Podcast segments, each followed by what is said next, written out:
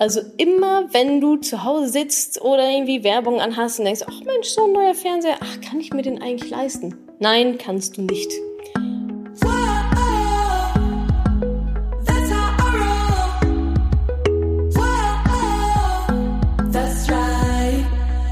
Weiter geht es mit dem zweiten Teil des Money Talks und zwar zum Thema gute Schulden, schlechte Schulden. Wir schauen uns an, wie werde ich eigentlich meine Schulden los? Wie kann ich verhindern, Schulden zu machen? Investiere mit Schulden, ja oder nein? Ab wann macht es Sinn? Und ich beantworte eure Fragen, sowas wie ähm, Schulden aufnehmen, um ein Eigenheim zu kaufen. Was ist eigentlich mit Studienkrediten? Ähm, für was ich ganz persönlich einen Kredit aufnehmen würde und ob es Sinn macht, einen Kredit für eine Business-Idee aufzunehmen beispielsweise. Also ist wieder sehr, sehr spannender Content. Falls ihr es noch nicht gemacht habt, meldet euch auf jeden Fall für mein Newsletter an unter madamoneypenny.de slash newsletter. Gerade alle Festangestellten, die das noch nicht gemacht haben, sollten erstmal ganz, ganz schleunigst tun, denn da kommt in den nächsten Tagen, Wochen was sehr, sehr cool ist auf jeden Fall für euch. Das solltet ihr nicht verpassen. Im Newsletter bekommt ihr immer alle Infos zuerst, alle Aktionen, alle Rabatte und so weiter. Bekommt ihr da ausschließlich und als Erste.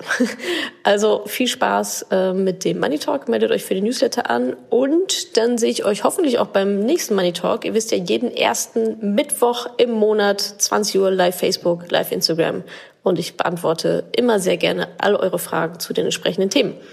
Viel Spaß mit dem Money Talk Teil 2, Gutschulden, schlechte Schulden. Warum bist du da in diese Situation hineingeraten?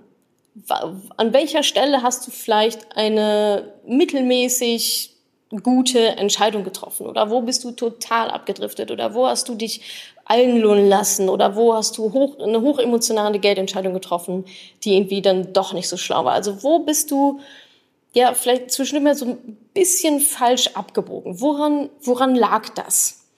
War es irgendwie vielleicht auch ein bisschen Umfeld? War es, ähm, wie gesagt, hatte jemand da reingeredet? Warst du halt emotional? Ähm, Ging es dir da irgendwie nicht gut? Und du dachtest, okay, jetzt kaufe ich mir den ganzen Kram, damit es dann irgendwie besser geht, um dann zu lernen, oh Mensch, Kram macht, macht mich ja doch gar nicht so glücklich. Also da würde ich dir wirklich empfehlen, da reinzugehen und zu schauen, was waren da die Trigger? Wo bist du quasi, ich sage es mal böse, wo bist du reingefallen? Im Endeffekt, also die Quintessenz ist ja, du hast zu viel Geld ausgegeben. Du hast mehr Geld ausgegeben, als du hattest. Sonst hättest du keine Schulden machen müssen. Die Wurzel da ist natürlich dein Umgang mit Geld. Warum ist das so? Und da würde ich dir wirklich ans Herz, ans Herz legen, ein Haushaltsbuch zu führen, um da wirklich nochmal den Überblick zu bekommen, was kommt eigentlich rein, was geht eigentlich raus. Oh, ich verdiene 1000 Euro im Monat. Die letzten Monate habe ich immer 1200 Euro ausgegeben. Deswegen hat sich mein Dispo aufgestaut. Das klingt jetzt so, ja, Common Sense, Menschenverstand, aber Common Sense ist nicht Common Practice, wie die Amerikaner so schön sagen. Ganz vieles weiß man rational, aber es ist dann irgendwie schwierig, umzusetzen. Also Haushaltsbuch führen, drei Monate lang, vielleicht auch mal rückwirkend mal die letzten drei Monate Revue passieren lassen. Was ist reingekommen? Schau dir deine Kontoauszüge an, vielleicht hebst du die Bons auf. Was ist reingekommen? Was ist rausgegangen und wo bin ich, wo bin ich einfach drüber gerutscht und warum? Und die, diese Reflexionsarbeit finde ich persönlich ganz, ganz wichtig, weil wenn du nicht weißt, wo du falsch abgebogen bist, wie willst du es dann in Zukunft besser machen? Wie willst du dann mehr sparen? Wie willst du bessere Geldentscheidungen treffen? Du musst einfach deinen Rahmen kennen. Du musst deine Leitplanken kennen. Und dafür ist ein Haushaltsbuch nun mal, ja, es ist mega ätzend, total langweilig, hm, Du bist gerade nicht in der Situation, um es dir bequem zu machen. Nein, überhaupt nicht. Du musst es dir jetzt mal richtig schön unbequem machen, um da rauszukommen. Und wenn du, ich glaube, wenn du diese Schritte schon mal gemacht hast, inklusive dieser Reflexion, ein paar Sachen automatisiert und so weiter, dann bist du schon in einer sehr guten Lage. Dann hast du dich schon in eine super gute Lage versetzt, erfolgreich zu sein und erfolgreich dein Ziel zu erreichen und nochmal ein bisschen Motivation spritze. Wenn du dein Ziel dann erreicht hast, dann bist du schon so hart diszipliniert, dann hast du schon so einen super Umgang mit Geld, du bist mega reflektiert, du weißt ganz genau, was kommt rein, wer es geht raus, das ist voll organisiert, du bist total der Crack dann in dem Ganzen, sodass du dann später, wenn du dein Ziel erreicht hast, kannst du eigentlich alles so lassen und du stellst nur quasi deine Kreditsparrate, monatliche Rate, stellst du dann einfach um auf einen ETF-Sparplan und fängst an, richtig schön Vermögen aufzubauen. Und du hast das System schon total in place. Deswegen sage ich, das ist, es ist wie Vermögensaufbau, nur ein bisschen andersrum. Aber die Schritte sind genau die gleichen. Was Übersicht machen, Status quo, was kommt rein, was kommt raus, wo ist mein Ziel, wo will ich hin, wie viel muss ich jetzt sparen und investieren, Schrägstrich Kredit abbezahlen, um mein Ziel zu erreichen. Das ist dann alles schon aufgesetzt. Du bist dann schon, also dann musst du nur noch die eine Weiche von Kredit abbezahlen hin zu ETF-Sparplan, Aktiensparplan, was auch immer, einrichten und ab geht die Post. Und dadurch, dass es dann schon viele Jahre wahrscheinlich, oder drei, fünf, keine Ahnung, wie lange dein Horizont ist, schon geübt hast, bist du schon mega drin. Und wahrscheinlich noch mehr und noch disziplinierter und viel planvoller und viel geübter als die ein oder andere, die vielleicht auf einer blanken Wiese anfängt und so ein bisschen diszipliniert mal anfangen kann, aber es nicht so richtig muss, du bist schon mega da drin. Deswegen sieh das als Learning, sieh auch das als Vorteil. Ja, das ist jetzt erstmal eine Kacksituation, aber da kommst du schon wieder raus. Ja, also da glaube ich ganz, ganz fest dran. Immerhin bist du gerade hier und informierst dich darüber. Also ich meine, was ist los? Das ist schon der erste Schritt. Du hast das Problem erkannt und weißt, okay, ich muss da was tun, ich will da was tun. Jetzt muss ich nur noch wissen, wie und dann geht die Post ab. Und das ist schon der aller, aller wichtigste Schritt. Du bist hier, viele andere nicht. Ich habe gerade nicht sieben Millionen Leute hier im Livestream, das kann ich euch sagen. Also nimm das als Motivation, da rauszukommen. Es ist, es ist eine riesengroße Herausforderung, aber du wirst daran wachsen. Du wirst finanziell eine komplett andere Person sein danach, wenn du das geschafft hast. Und dann machst du einfach nur Klick Umleitung, ETF-Sparplan, Heidi Ho, ab geht's und ab da baust du richtig schön Vermögen auf. Musst du nicht erstmal die Selbstdisziplin irgendwie und alles so, die, diese, die harte Arbeit hast du dann schon gemacht. Dann geht's nur noch, nur noch nach vorne und dann so, quasi. Okay, und vielleicht, also wenn du jetzt noch nicht motiviert bist, das, das Thema anzugehen, wenn, also, wenn du es nicht für dich machst, dann mach es halt für andere. Dann mach es für deine Familie, dann mach es für deinen Partner, für deine Partnerin, mach es für deine Kinder, mach es für dein, für dein Umfeld. Ja, vielleicht ist da Familie der stärkste Trigger. Ja, mach es, mach es für die. Mach es für die, die du irgendwie ankackst, weil du gestresst bist. Ähm, dein Kind, mach's für deine Kinder, denen du gerade vielleicht nicht das ermöglichen kannst, was du denen super gerne ermöglichen würdest. Ja, also wenn es dir da noch so ein bisschen schwer fällt, ähm, vielleicht nur an dich zu denken, dann erweiter den Kreis, erweiter den Kreis auf die Menschen, die nun mal auch davon beeinflusst werden. Erweiter es auf deine Familie, auf deine Lieben, auf deine Eltern, auf deine Oma, keine Ahnung den Menschen, die, denen du wichtig bist und die dir wichtig sind.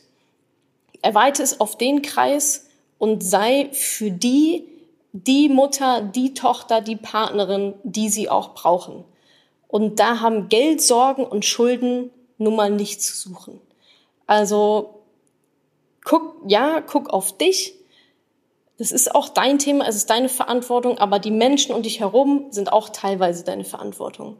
Also geh da wirklich komplett rein, lade auch dieses Ziel gerne emotional auf, ja, also das schadet überhaupt nicht. Im Gegenteil, es wird dich nur noch mehr pushen zu wissen, okay, wofür mache ich das jetzt? Ja, ich mache das für mich, ich mache das für meinen Vermögensaufbau, aber ich mache es auch für die Menschen um mich herum, dass es denen auch gut geht, dass ich zu denen nicht mehr irgendwie so äh, gereizt bin, wenn das Thema Geld aufkommt, dass wir weniger streiten, dass ich meinen Kindern vielleicht mehr ermöglichen möchte, als es gerade einfach drin ist. Hol dir da wirklich die volle Motivation von allen Seiten. Finde dein Warum, warum du das Ganze machst. Und dann der Rest ist nur noch in Anführungsstrichen die Umsetzung. Der Rest ist nur noch die, die Taktik dahinter und das kriegst du auf jeden Fall hin. Gut, jetzt haben wir uns viel mit Schulden beschäftigt. Wie, ähm, wie kommst du da wieder raus? Was sind da so die Schritte? Ich kann noch mal einmal kurz, kurz einen Recap machen. Also Schritt eins: Verantwortung übernehmen. Ja, du hast dich da selbst eingebrockt, egal wer da noch dran mit beteiligt war. Du bist in der Verantwortung, das ist jetzt dein Thema, dein, allein deine Verantwortung, da wieder raufzukommen. Punkt zwei: verzeih dir, Blick nach vorne. Punkt drei: mach dir eine Übersicht deine aktuellen Situationen, welche Schulden hast du, alles rein in einen Ordner, die schlimmsten nach oben, übertrage es in eine Excel-Tabelle, setz dir ein Ziel, bis wann du das erreicht haben willst, bis wann willst du schuldenfrei sein, committe dich hart darauf mit allem, was notwendig ist. Fünf, mach, erstelle dir einen persönlichen Rückzahlungsplan, wie du dein Ziel erreichst. Guck, dass das ungefähr alles möglich ist für dich reflektiere, warum musstest du Schulden machen, richte die Daueraufträge alles ein, machen, mach ein Haushaltsbuch meinetwegen auch mal rückwirkend. Warum ist das, warum ist das alles so gekommen? Und dann hol dir nochmal auch zwischendrin die volle Motivationskeule von dir und auch von den Menschen um dich herum. So. Das war jetzt, was geht ab? Ich habe Schulden, wie, wie komme ich da wieder raus? Jetzt wie verhindere ich Schulden zu machen? Vielleicht guckt die ein oder andere gerade zu und ähm, hat glücklicherweise gerade keine Schulden. Oder wenn du jetzt sagst, okay, jo, Schuldenabbau ist genau mein Ding, wie verhindere ich, dass ich wieder reinkomme? Also, wie mache ich keine Schulden? Indem du keine Schulden machst. das klingt jetzt erstmal super simpel. Es ist natürlich nicht einfach, aber du verhinderst Schulden zu machen, indem du keine Schulden aufnimmst, indem du nicht mehr Geld ausgibst, als du hast. Schulden, äh, Schuldenaufbau vorbeugen, großes Thema Notgroschen. Auch da wieder Reflexion. Wie bin ich da überhaupt reingekommen? Vielleicht ist deine Waschmaschine kaputt gegangen und du musstest jetzt nur mal da irgendwie 300 Euro in die Reparatur reinstecken, die du vielleicht nicht hattest, weil du keinen Notgroschen aufgebaut hast. Ein Notgroschen ist genau dafür da. Dein Notgroschen sollte so ungefähr drei Nettogehälter umfassen. Der wird nicht investiert, der liegt auch nicht auf dem Girokonto, sondern der liegt auf dem Tagesgeldkonto, weil da kommst du nicht so schnell dran. Im Notfall kommst du natürlich dran, du kannst sie dann überweisen, aber dazu gibt es keine EC-Karte, keine Kreditkarte, gibt es nicht. Und da sparst du deinen Notgroschen an. Und wenn du den hast, dann macht dir die kaputte Waschmaschine auch nicht viel aus, dann macht dir das kaputte Auto auch nicht viel aus, weil da liegen dann ein paar tausend Euro drauf. Dann nimmst du das halt darunter und sparst ihn dann wieder voll. Das ist dein Puffer. Das ist dein Puffer ins Dispo. Den musst du aufbauen. Drei Nettogehälter mindestens, gerne auch ein bisschen mehr. Das ist eigentlich das Beste, was du machen kannst. Das ist wirklich dein Puffer. Schule deinen Umgang mit Geld. Wie funktioniert Geld eigentlich? Wo lauern so ein bisschen die Fallen? Was sind auch so was sind so Denkfehler, die du vielleicht machst? Was hast du vielleicht für Glaubenssätze im Umgang mit Geld? Versuch da, es ist viel Reflexion. Geh da halt wirklich komplett in dich rein. Versuch dich als, ich sag mal, Geldtyp, als Geldmensch so weit wie möglich zu analysieren. Wie gehst du mit deinem Geld um? Jeden Tag irgendwie zwei Euro für ein Croissant irgendwie beim Bäcker oder so. Oder soziale Events. Ja, muss das immer Auswärtsessen sein oder kann man nicht sich irgendwie auch bei jemandem zu Hause treffen und der bringt sein Bier mit oder so. Ne? Also schau einfach wirklich mal, was hast du so für Muster. Da hilft dir das Haushaltsbuch natürlich auch wirklich enorm. Dann gilt es zu verstehen, Dispo. Das Dispo ist nicht dein Geld. Ich habe schon mal Sätze gehört wie, naja, ich habe ja 2000 Euro, ich habe ja 2000 Euro Dispo. Also habe ich ja 2000 Euro auf dem Konto. Hast du nicht. Der Dispo ist, wenn auf deinem Konto null ist, ist es null und nicht 2000, weil du noch ein scheiß Dispo hast. Das ist nicht dein Geld. Es ist teures Geld, es gehört der Bank und die leihen es dir und du musst richtig dafür blechen. Null ist null, wir wollen nicht in den Dispo rein. Ein Dispo gehört nicht dir. Streiche das aus deinem Kopf. Dispo schlecht. wollen wir nicht haben am besten, ehrlich gesagt, wenn du eine Kandidatin dafür bist, oder eigentlich egal, alle, streicht euren Dispo. Ruft bei eurer Bank an und sagt, bitte streichen Sie mir mein Dispo, ich will Dispo null haben. Dass es überhaupt nicht möglich ist, ins Negative zu rutschen. Das sollen die abstellen. Das ist das Allerbeste, was du machen kannst. Dann kommst du überhaupt gar nicht erst in die Gefahr, da gar nicht in die Versuchung, da irgendwie reinzurutschen. Null ist Null und bei Null ist nun mal Ende. Ende im Gelände. so. Haushaltsbuch hatten wir schon, mega langweilig, ja, nützt ja alles nichts. Du bist in die Schulden gekommen oder Schulden entstehen dadurch, indem man mehr Geld ausgibt, als man hat. Als man sich leisten kann, auszugeben. Woher weiß ich, dass ich mir etwas leisten kann? Relativ simpel, ein simpler Merksatz. Wenn du dich fragst, ob du es dir leisten kannst, dann kannst du es dir nicht leisten. Ich wiederhole. Wenn du dich fragst, ob du dir etwas leisten kannst, dann kannst du es dir nicht leisten. Sonst würdest du dir diese Frage nicht stellen. Also immer, wenn du zu Hause sitzt oder irgendwie Werbung anhast und denkst, ach Mensch, so ein neuer Fernseher, ach, kann ich mir den eigentlich leisten? Nein, kannst du nicht. Und bitte auch nicht in diese Gedankenspiele, ja, aber wenn ich die Gehaltserhöhung dann in zwei Monaten bekomme, dann kann ich's, dann kann ich mir den Fernseher leisten. Vielleicht. Aber jetzt kannst du dir den Fernseher nicht leisten und deswegen wird der auch nicht gekauft. Punkt. Schönes Beispiel, um mal den anderen, die andere Perspektive zu zeigen. Du stehst im Supermarkt, dein Einkauf ist auf dem Band, du siehst eine Packung Kaugummi und denkst dir, oh ja, cool, nehme ich mit. Schmeiß sie aufs Band, was kostet das, ein Euro oder was?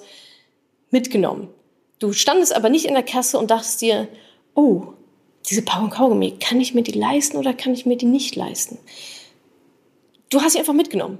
Ja, mitgenommen, bar bezahlt, zack, fertig das ist genau das Gegenstück. Ja, also alles, was Kaugummi ist, was du bar bezahlen kannst, wo du dir gar keine Gedanken drüber machst, kannst du dir leisten. Den Rest kannst du dir nicht leisten. Sei da so rational wie möglich. Du kannst es dir nicht leisten. Punkt. Fertig aus Ende. Schicht im Schacht. Du musst in diese Denkweise reinkommen, nicht dieses vielleicht, hm, ja, ja, unter den Umständen vielleicht, ja, aber wenn, hm. nein. Die Antwort lautet nein. Wenn du dich fragst, ob du es dir leisten kannst, kannst du es dir nicht leisten. Gedanke verworfen. Weiter geht's. Und wenn dir das, wenn dir das, wenn dir das schwer fällt, dieser Umgang mit Geld, dieses, dieses Mindset zu entwickeln, dann musst du daran, dann musst du an deine Glaubenssätze ran, dann musst du an deine Einstellung zu Geld ran, dann musst du auch daran, was bedeutet Geld für mich? Warum mache ich Emotionskäufe? ähm, wie, wie bin ich mit Geld umgewachsen, wie war Geldumgang in der Kindheit. Da lernen wir halt sowas. Und mach dich da meinetwegen im Internet schlau, google halt irgendwie rum, wenn du Bock drauf hast, das quasi von mir anhand, also strukturiert zu lernen, dann schau dir wirklich sehr gerne meinen Money Mindset Kurs an. Den Link kann ich ja danach nochmal reinposten. Ähm, da gehen wir genau an solche Sachen auch ran. Da geht's um, um deine Einstellung zu Geld. Wir analysieren das, wir verpassen hier komplett neues Money Mindset. Ähm, und da gehen wir halt wirklich an die Substanz. Du kannst halt immer an der Oberfläche kratzen, aber vieles ist einfach Psychologie und Emotionen. Und da musst du einmal ran und dich auf Kurs bringen. So, nochmal ganz schnell, bevor ich zu, äh, zu euren Fragen komme.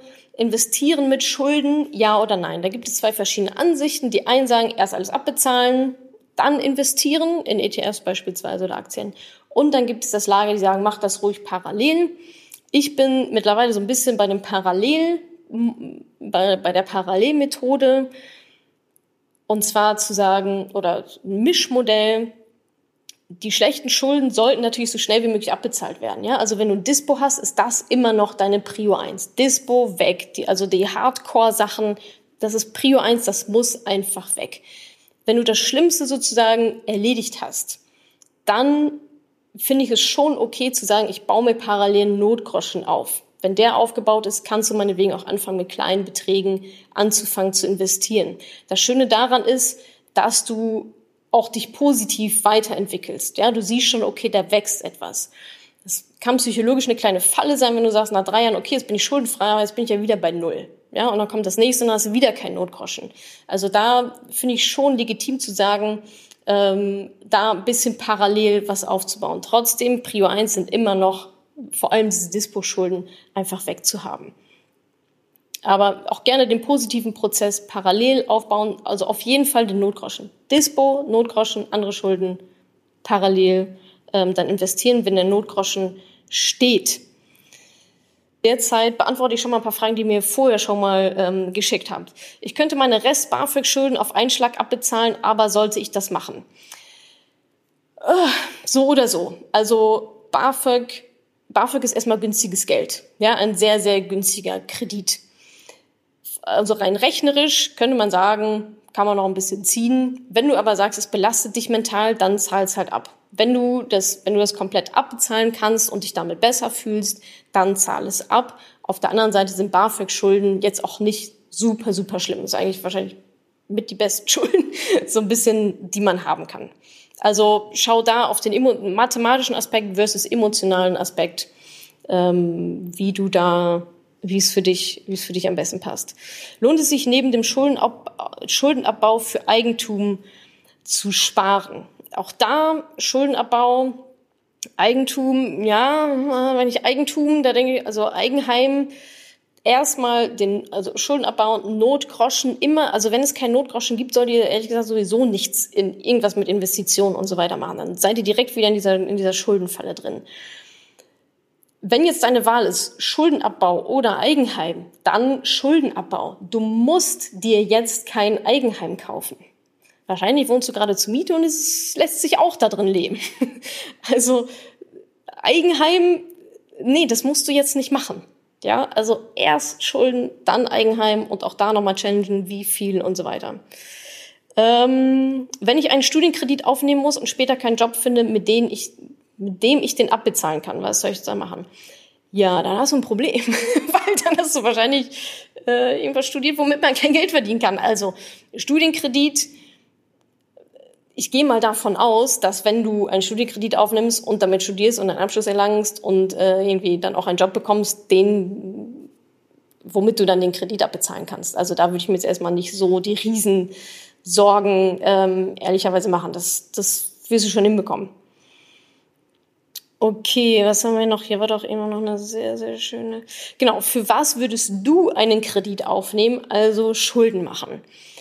Ich persönlich würde ausschließlich, oder ausschließlich Schulden machen für, also nur gute Schulden. Ausbildung, Vermögensaufbau. Alles andere würde mir nie im Leben in die Tüte kommen. Gute Schulden kann man gerne aufnehmen, unter gewissen Voraussetzungen, haben wir jetzt alle schon besprochen. Ähm, aber das ist auch wirklich das Einzige, wofür ich persönlich jemals Schulden aufbauen, äh, Schulden aufnehmen würde. Kredit für eine Business-Idee aufnehmen. Fragezeichen. Oh, da können wir jetzt eine halbe Stunde, halbe Stunde drüber referieren. Also, du hast eine Business-Idee und überlegst dir, dafür jetzt einen Kredit aufzu, aufzunehmen, um die wahrscheinlich umzusetzen. Erstmal, eine Idee kostet kein Geld. Du brauchst kein Geld, um eine Idee zu haben oder die irgendwie großartig umzusetzen. Geld ist in den wenigsten Fällen das Nadelöhr, wenn es um, um darum geht, ein Business aufzubauen. Dein erster Schritt wenn du eine Idee hast, ist zu gucken, ist das eine gute Idee? Kann ich daraus ein Business machen? Kann ich damit Geld verdienen? Das heißt, dein erstes To-Do ist nicht erstmal, oh, wo kriege ich Geld her? Dein erstes To-Do ist zu testen, ob deine Idee überhaupt marktfähig ist, ob du ein gutes Konzept hast, ob du damit Geld verdienen kannst.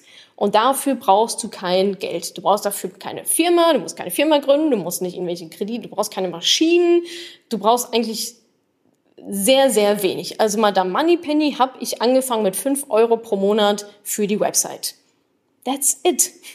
Du musst anfangen zu testen. Du musst so schnell wie möglich testen. Lies dir gerne Barney Stadt Bochum durch, falls noch nicht geschehen. Da ist auch ein großes Kapitel dazu, wie man Ideen schnell testen kann. Wenn wir jetzt in einem Raum sitzen, wenn wir jetzt in einem Raum wären, würde ich dich jetzt irgendwie so lange challengen, bis du nach einer halben Stunde da rausgehst und der festen Überzeugung bist, dass du kein Geld dafür brauchst, deine Business-Idee zu testen dein, deine Aufgabe als Unternehmerin ist es nicht, Geld irgendwo ranzuholen, Geld zu leihen, sondern Geld zu verdienen. Und zwar ab der ersten Minute am besten. Also um etwas zu testen, brauchst du kein Geld. Bali Stadt Bochum und Kopf schlägt Kapital von Günther Faltin. Super Buch dazu. Der Titel ist auf jeden Fall Programm. Kopf schlägt Kapital ist keine Frage, sondern ein Statement, eine Lanze fürs Haushaltsbuch. Stephanie sagt, ich führe seit einem Jahr Haushaltsbuch, habe versucht, das letzten Monat wegzulassen und habe sofort die Übersicht verloren. Nie wieder ohne mein Haushaltsbuch. Sehr schön. Äh, noch ein Hinweis, beim BAföG gibt es manchmal Rabatt, wenn man alles auf einmal bezahlt. Genau, das stimmt. Da ähm, bekommt ihr dann, wird's hier noch nochmal günstiger. Dispo mit günstigerem Kredit ablösen. Da ist erstmal keine schlechte Idee. Zu sagen, okay, ich habe hier irgendwie einen Dispo-Kredit, kostet, der kostet irgendwie 17 Prozent. Kann ich nicht quasi den rüberschiften in meinen, keine Ahnung, Ratenkredit bei meiner Bank? Wenn das möglich ist, ist das eine gute Idee, weil günstiger. Also sprecht da am besten mal mit eurer Bank, inwiefern das möglich ist. Vielleicht habt ihr noch zusätzliche Sicherheiten, die ihr da noch mit einbringen könnt. Hier kommt der Kommentar, mh, hm, wahrscheinlich, als ich gesagt habe, mal rein, gucken, was, was ihr so, was ihr so verdient. Das gilt jetzt aber eher nur für Festangestellte. Ich habe als Selbstständige ja keine konstanten Einnahmen. Ja, weiß ich nicht. Warum nicht? Warum hast du als Selbstständige keine konstanten Einnahmen? Könnte man jetzt mal challengen. Also auch als Selbstständige solltest du dir ja ein Gehalt auszahlen. Und wenn du sagst, ich brauche x 100 Euro im Monat als Gehalt zum Leben, dann ist das dein Gehalt. Und das sollte natürlich auch mit eingeplant sein. Und dann sollte es doch eher, also aus meiner Erfahrung raus, das Ziel sein, das zu schaffen, anstatt jetzt zu sagen, ja, aber meine Einnahmen, die, das ist, die fluktuieren so hoch, da kann ich jetzt gar nicht mit rechnen. Okay, dann würde ich da mal ansetzen und fragen, warum ist das eigentlich so? Warum kannst du nicht sagen, dass jeden Monat mindestens x 100 Euro reinkommt? Das sollte dann eigentlich dein Ziel sein, da einen vernünftigen Strom aufzubauen. Dann würde ich an der Stelle jetzt nochmal da reingehen und überlegen, wie kannst du sicherstellen, mit verschiedenen Methoden, längerfristige Verträge, keine Ahnung, ähm, dass du da immer ein Minimumgehalt dir rausziehen kannst und damit auch planen kannst. Ja, ich weiß, das ist nicht super sicher, aber man kann auf jeden Fall ein paar Maßnahmen ergreifen, um es sicherer zu machen, als zu sagen, oh, das ist alles immer so hoch und runter, damit kann ich überhaupt nicht planen. Du solltest damit planen können das ist meiner Meinung nach auch die Aufgabe von Unternehmern, Unternehmerinnen und auch Selbstständigen, das so planbar wie möglich hinzubekommen, so planbar wie möglich zu machen. Und dann funktioniert es auch. Soll ich meinem Freund helfen, den Studienkredit abzubezahlen? Kriegt er das nicht alleine hin? Warum kriegt er das nicht alleine hin? Also ein Studienkredit, da ist ja jetzt eigentlich auch nicht so, ähm, so die Dringlichkeit dabei. Wir haben ja eigentlich gerade schon gesagt, es ist relativ ist günstiges Geld. Also würde ich mal die Rückfrage stellen, warum muss der den jetzt so früh loswerden und zumal so schnell und so früh, dass du damit einspringen sollst? Also da würde ich ja fast sagen, sein Kredit, seine Verantwortung, seine Baustelle soll er zurückbezahlen. Und jetzt mal ganz, jetzt mal ganz einfach ähm, gesprochen. Also kann er doch machen. Wenn es jetzt irgendwie richtig, also wenn es jetzt hart brennt, ne? Oder wenn es jetzt irgendwie der mega Dispo, keine Ahnung, und der überhaupt nicht weiß, wo oben und wenn es eine Notsituation ist, ja klar, dann auf jeden Fall. Aber wenn es jetzt ein Studienkredit ist, wo es jetzt auch nicht so richtig drauf ankommt, dann bin ich den jetzt fünf Jahre oder sieben Jahre, ähm, dann würde ich da jetzt gar nicht so die Dringlichkeit sehen, da mit reinzugehen. Tipp, für Brief, Tipp für Briefe öffnen, gleich am Briefkasten und dann erst in die Wohnung gehen. Funktioniert seit drei Jahren. Tipp von Caro. Sehr gut. Direkt am Briefkasten schon öffnen. Ich hasse ja Briefe, wenn ihr mich fragt, aber gut. Gut, ja, ich hoffe, ich konnte euch ein bisschen, bisschen helfen, guten, guten Input geben, vielleicht so eine kleine Schritt, Schritt für Schritt Anleitung, wie ihr mit Schulden umgeht, wie ihr davon runterkommt, wie ihr vermeidet, sie zu machen. Gute Schulden, gute, gute Schulden, böse Schulden, werden wir uns ja einiges angeschaut. Nehmt das mit, schaut es euch nochmal an, lasst es sacken. Es kommt auch als Podcast, es kommt auf YouTube. Immer wenn ihr vielleicht so ein bisschen dann doch wieder kurz davor seid, in die Falle zu tappen oder euch nicht mehr so sicher seid, schaut es euch einfach nochmal an, hört es euch nochmal an, nehmt die volle Motivation mit, meine Leidenschaft, die man hoffentlich merkt für dieses Thema, lasst euch davon sehr gerne anstecken. Eure Prio, Schuldenabbau, committet euch so hart darauf wie noch nie auf etwas, auf etwas in eurem Leben. Bezieht euer Umfeld mit ein, macht die Schritte, trefft rationale Entscheidungen und dann wird es schon gut gehen. Und wie gesagt, das Beste ist, wenn ihr da immer durch seid, seid ihr schon voll auf dem Track Vermögensaufbau und müsst eigentlich fast nichts mehr dafür machen. Ich finde, das ist sehr viel Motivation. Ich wünsche euch alles Gute, viel Erfolg dabei und wir sehen uns natürlich, hoffentlich, äh, zum nächsten Money Talk, immer jeden ersten Mittwoch im Monat. Meldet euch unbedingt jetzt noch für mein Newsletter an. Wie gesagt, da kommt noch was zum Thema Gehaltsverhandlung. Das wollt ihr euch nicht entgehen lassen. Jetzt zum Newsletter anmelden, kostet nichts, alles easy, alles free. Und dann wünsche ich euch noch einen ganz, ganz, ganz, ganz schönen Abend und danke, dass ihr mit dabei wart. Macht's gut, gute Nacht. Tschüssikowski. Ich hoffe, ich konnte dir in dieser Podcast-Folge einiges Neues vermitteln und vor allem Lust auf mehr machen. Wenn dem so ist, wenn du dranbleiben möchtest, dann habe ich was für dich, nämlich meinen kostenlosen Newsletter. Dort bekommst du regelmäßig Tipps, Tricks sowie alle Neuigkeiten aus dem Madame Moneypenny Universum, denn News gibt es dort immer zuerst. Also einfach kostenlos anmelden auf www.madamoneypenny.de slash newsletter und dann bekommst du schon ganz bald Post von mir.